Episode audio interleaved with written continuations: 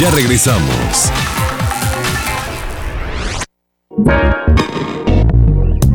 La entrevista con Ramsés Yunes. Desearle lo mejor de lo mejor a este gran personaje que ha modernizado las telenovelas en nuestro país, los contenidos de la televisión, corresponsal de guerra, estuvo en Salvador, en Nicaragua, en Bosnia y Herzegovina. Y él, pues mientras veíamos eh, María Mercedes, él pone nada personal y luego pone lo que es el preámbulo del Señor de los Cielos, que es demasiado corazón.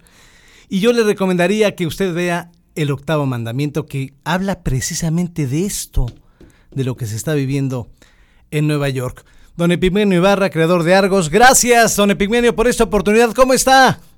Muy bien, muchas gracias. Muy contento de estar con ustedes y agradecido por esta oportunidad. Si alguien ha escrito muchísimo y ha hablado muchísimo de Genaro García Luna es Epigmenio Ibarra y de hecho hoy no fue la excepción. En la columna del Milenio pone Calderón, García Luna, un proyecto criminal transeccional, don Epigmenio.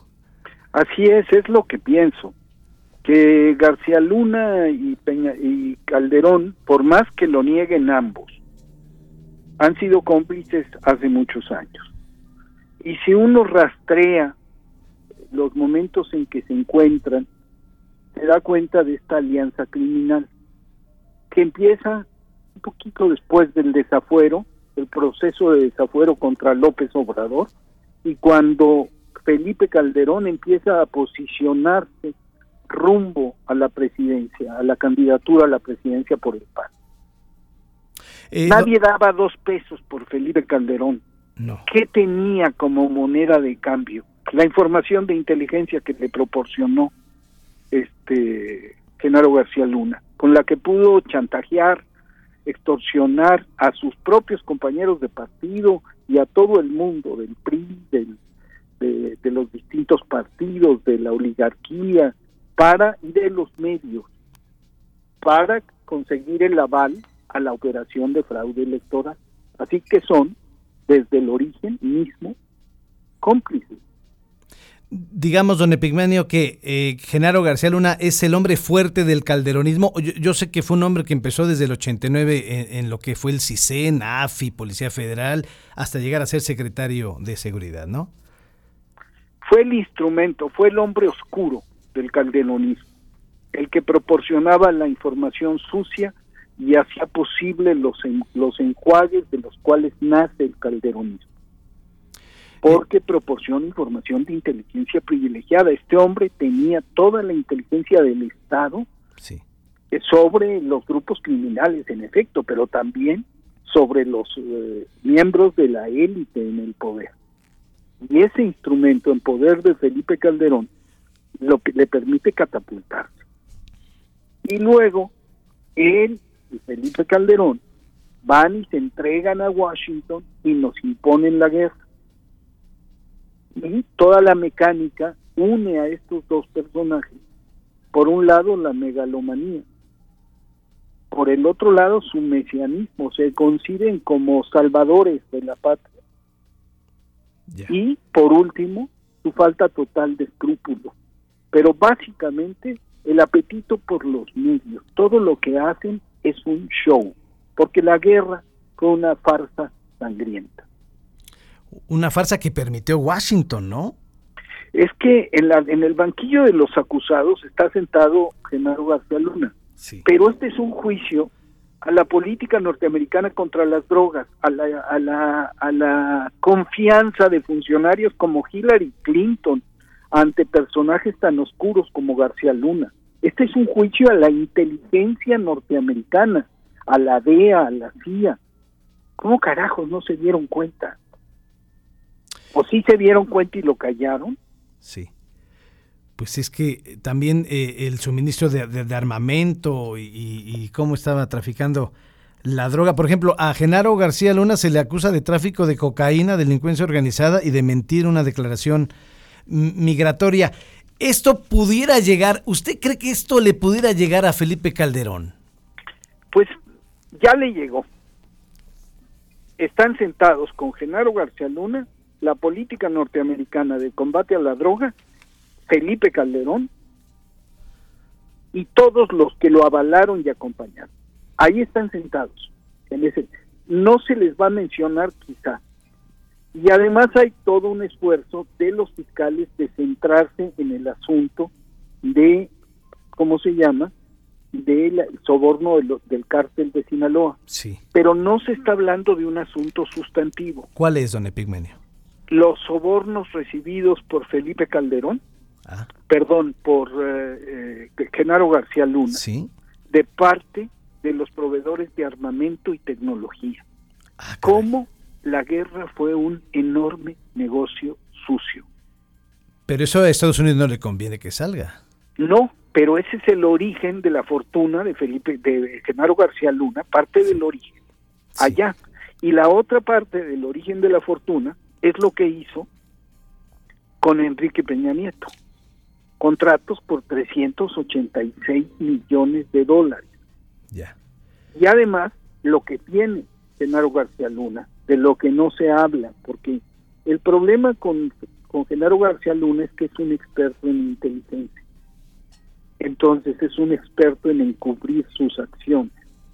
El andamiaje de empresas en las que participa, de todo tipo, inteligencia y seguridad, medición de opinión pública, empresas de medios, No, pues. todo eso está ahí. Entonces, Genaro García Luna ponía la base material y logística para la plataforma política de regreso al poder de Felipe Calderón a través de su esposa. Ah, Todo iba bien hasta que los gringos descubrieron la traición o decidieron revelarla. Qué barbaridad. Eh, eh, Epigmenio, y, y- bueno, se habla de una persona clave que ahorita es el secretario de Seguridad Pública en Campeche, eh, Herrera Valle. Eh, También le trae hambre porque creo que lo torturó en su momento a, a- a quien ahora es el secretario de Seguridad Pública.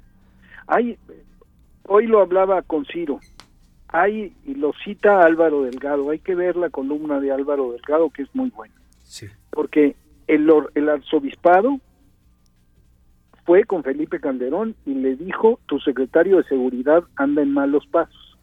Herrera Valle pagó con cárcel Sí. el haber denunciado a Felipe Calderón. El general Tomás Ángeles pagó con cárcel el haber denunciado a Felipe, a- a- perdón, a Genaro García Luna. Felipe Calderón no puede fingir demencia. Fue advertido por la iglesia, por periodistas, por militares, por ex policías de la calaña de Genaro García Luna, de sus relaciones. Y además tenía una información de primera mano. Había visto el montaje de Florence Cassés En el 2005. y después de ese montaje lo designa secretario de seguridad. Uy, uy, uy.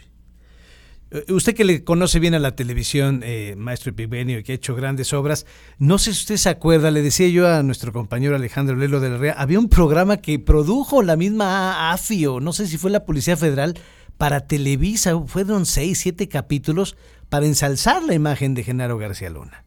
Se llamaba El Equipo El equipo, exactamente. y Así fue un desastre, fue un comercial, fue un comercialote Sí. con un costo inmenso, con todos los juguetes de, de García Luna.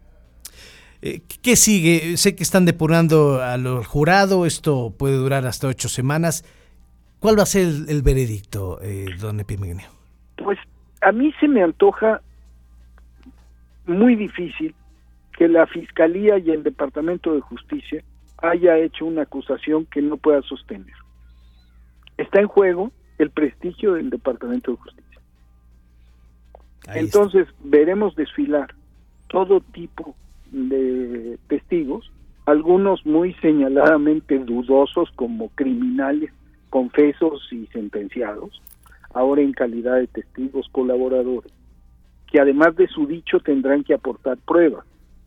Y está la discusión de si se van a abrir, eh, va a abrir el expediente, la defensa no quería, de la riqueza acumulada por Genaro García Luna 2012 en adelante. Y está el pendiente que no creo que se toque de los sobornos de la industria armamentista Ya. Eso y de es- sus sobornos Claro. Y de los pagos a la prensa y de los montajes. O sea, sí estamos hablando de que está sometido a juicio el calderonato. Hijo, muchos servidores públicos ahí están inmiscuidos. Eh, dos puntos más para cerrar, maestro de Pigmenio, y agradecerle muchísimo este, este testimonio que le ha usted al público en Veracruz en el 97, 101.1 y 103.9 en la zona de los Tuxtlas. ¿Qué va a pasar con Ovidio? ¿Se va a extraditar? ¿Y qué va a pasar con, con, el, con, con el Chapo? Están pidiendo clemencia ya en, Estados Unidos, gente de, del Chapo. Pues más que clemencia, lo que está pidiendo es, no está pidiendo que se mueva su sentencia, sino está pidiendo purgarla en condiciones más humanitarias. Porque le están violando los derechos. Las prisiones norteamericanas son brutales, las de alta seguridad, y esa donde está es absolutamente inhumana. Entonces, dice el presidente, y lo dice bien, que hay que mantener abierta, que ante los asuntos de derechos humanos siempre hay que tener abierta la Nadie está diciendo disculpar al Chapo, sino decir simplemente, oye, que purgue su sentencia, si se puede, si hay los instrumentos legales, para en, condiciones más humanitarias. Ahí se quedará toda la vida. Y con Ovidio, pues me imagino que el proceso será complicado porque aquí tiene crímenes por los cuales debe responder. Ya lo dijo Rosa Isela Rodríguez hoy, ayer en la mañana. Sí los asesinatos que se produjeron en su en el proceso de liberación, la posesión de armas de fuego, de uso exclusivo de las fuerzas armadas, o sea, el tipo tiene suficiente para que lo dejen sembrado en México un rato. pero los norteamericanos van a pelear por él. Pues sí, lo, lo quieren.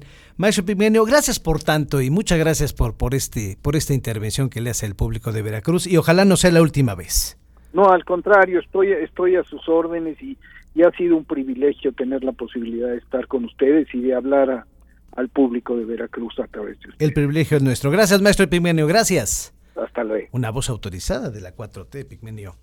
Ibarra, bueno, querido por muchos, odiado por otros, pero pues, es una autoridad y sí, mal que bien, pues ha modernizado las telenovelas, ¿no? En torno a los contenidos que le pone, por ejemplo, esa de Octavo Mandamiento, es muy buena, que habla sobre el no mentirás y de la prensa, y ahí hablaba del Culiacán, ¿no?